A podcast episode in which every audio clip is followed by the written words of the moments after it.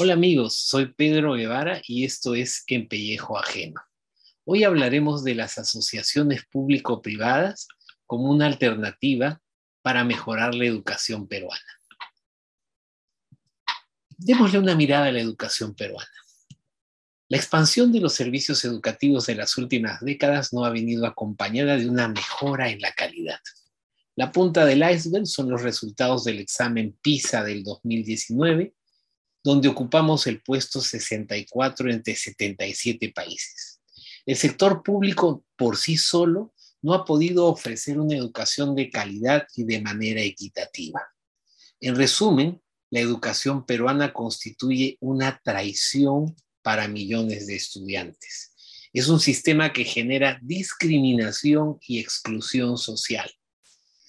Veamos a los sistemas educativos en el mundo. El problema en el Perú y en muchos países es que el sector público por sí solo no ha podido ofrecer educación de calidad y de manera equitativa. Una alternativa para solucionar este problema en muchas partes del mundo han sido las APPs, las asociaciones público-privadas. Por eso es que proponemos como complemento de la educación pública las APPs para mejorar la calidad y la cobertura de la educación en el Perú cómo y dónde funcionan las APPs educativas. Las APPs como mecanismos de school choice o escogencia de colegios es una alternativa que funciona en muchas partes del, del, mundo, tanto en países industrializados como en países en vías de desarrollo. Tiene su fundamento en la libertad que se le da a los padres para escoger la escuela que consideren más apta para sus hijos. Las APP funcionan para enseñar a estudiantes de todo nivel socioeconómico, en diferentes modalidades y diferentes niveles educativos. ¿Cómo podríamos clasificar a los tipos de asociaciones público-privadas para servicios educativos? Tendríamos que considerar primeramente la provisión del servicio y el financiamiento. La provisión puede ser privada o pública y el financiamiento también puede ser privado y público. En el caso extremo en que se trate de centros educativos públicos, eh, tanto las escuelas, universidades e institutos están en manos del sector público. En el otro caso extremo, tanto el financiamiento como la provisión son centros educativos de universidades privadas. Lo interesante es cuando el sector público comparte la responsabilidad con el sector privado. Un caso interesante es el del financiamiento público y la provisión en el sector privado. En este caso tenemos los vouchers. Es una alternativa en la cual los padres de familia reciben un bono, un documento que les permite pagar o sufragar los gastos de la educación de sus hijos en un centro educativo privado. Otra modalidad son los contratos con escuelas. Por ejemplo, se puede contratar a una academia deportiva para que eh, eh, provisione los servicios de educación física o el entrenamiento de los equipos del colegio, o una academia de arte para que se encargue de la formación artística en ese centro educativo.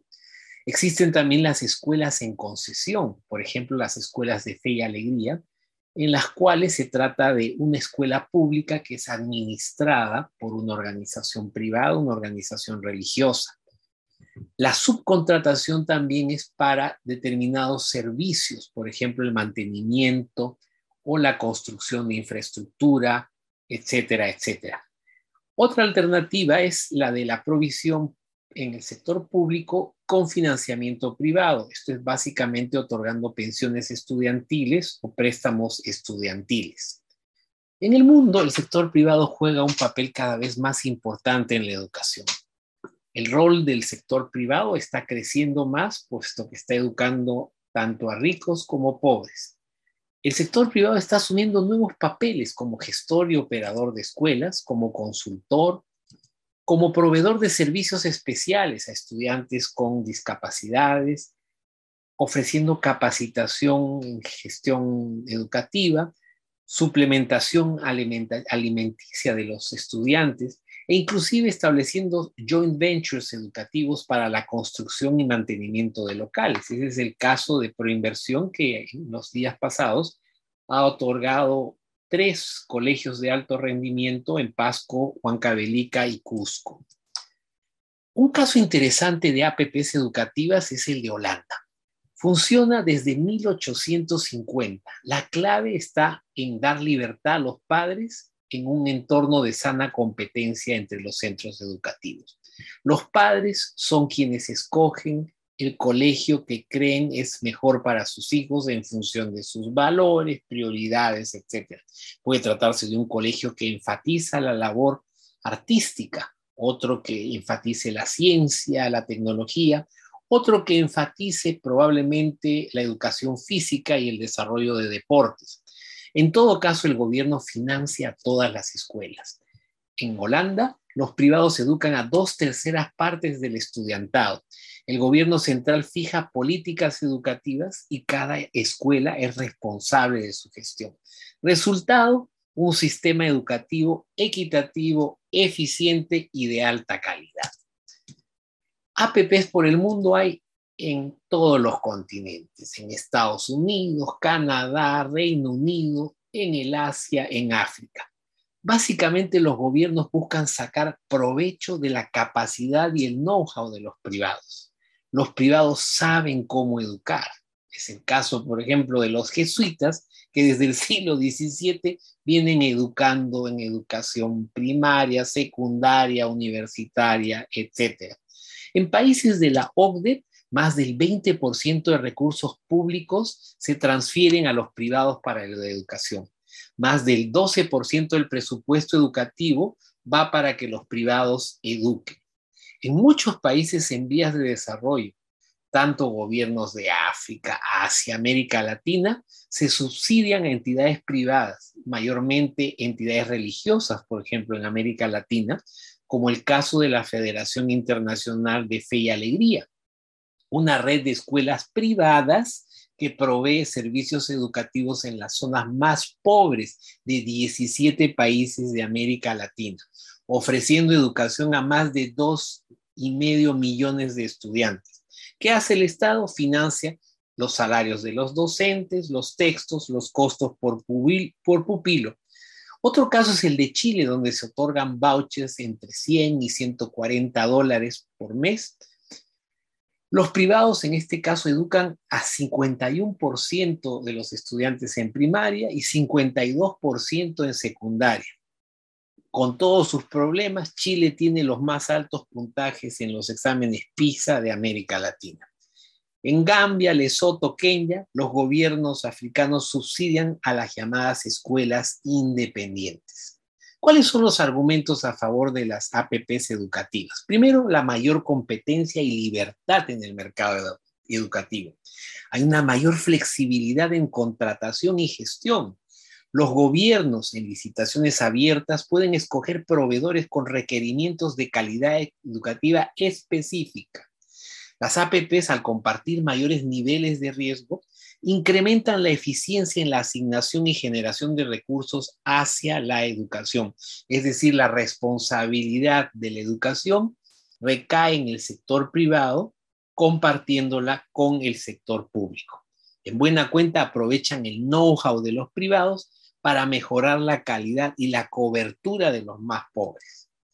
Posibles ventajas de una asociación público-privada bien implementada. Primero, aumenta la eficiencia, las alternativas educativas disponibles y el acceso a servicios de calidad, especialmente de los que están actualmente marginados en las escuelas públicas tradicionales.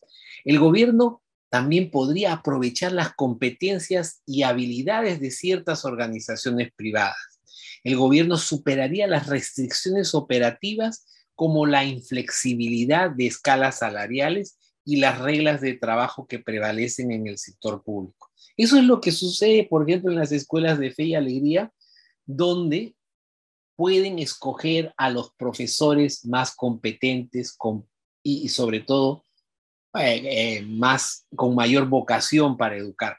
Eso no sucede en todas las escuelas públicas. Más eh, ventajas de las APPs. Los hacedores de política no estarían tan expuestos a las críticas y controversias de la llamada privatización de la educación. la palabra privatización es como la kriptonita para los políticos. Es decir, los gobiernos no quieren saber nada con privatización, pero una alternativa interesante con las APPs. Los gobiernos podrían enfocarse en canalizar al sector privado para conseguir objetivos educativos específicos dirigidos hacia los sectores más vulnerables de la sociedad. Por ejemplo, los estudiantes con impedimentos, discapacitados, los más pobres o los que viven en la sierra y en la selva, en áreas rurales con difícil acceso. Ustedes dirán, ¿cómo es que la empresa privada puede tener incentivos para irse a esas áreas de geografía tan difícil? Bueno, se recurre a premiums, es decir, mecanismos compensatorios. Si tú me vas a ayudar a educar en la selva, en la sierra, evidentemente vas a recibir un, bono compensatorio por, por esa labor. Este, en general, con las APPs, los gobiernos se convierten en supervisores, ya no en hacedores. Los hacedores son quienes saben educar. Y esto es importante porque el destino de un educando se define en el audra, en el proceso de aprendizaje, y es dándole a los expertos la posibilidad de ejercer sus competencias que se consiguen los resultados. Existen contraargumentos y argumentos a favor y en contra de las, e, de las APPs. Un argumento uno es que podrían conducir a la privatización de servicios educativos y por tanto a la reducción del control del gobierno sobre el servicio público. Contraargumentos hay semánticos y filosóficos. Semánticos, tiene sentido discutir entre lo público versus lo privado en pleno siglo XX. Filosóficos, debe primar la libertad individual sobre la presencia y decisiones del Estado. En segundo lugar, debe haber un mínimo de igualdad de oportunidades, un gobierno, un Estado que sea inclusivo, en tercer lugar, se genera capital social, porque quienes aprenden acumulan la experiencia de los expertos. Contraargumentos a la oposición. El argumento dos es que al incrementar las alternativas educativas para padres de familia y estudiantes, existe riesgo de segregación socioeconómica si es que los estudiantes mejor preparados acaban autoseleccionándose para las mejores escuelas y éstas a su vez obtienen los mejores resultados. Los contraargumentos son los siguientes. En primer lugar, segregación que se base en aptitudes, intereses, valores, en buena cuenta que existan.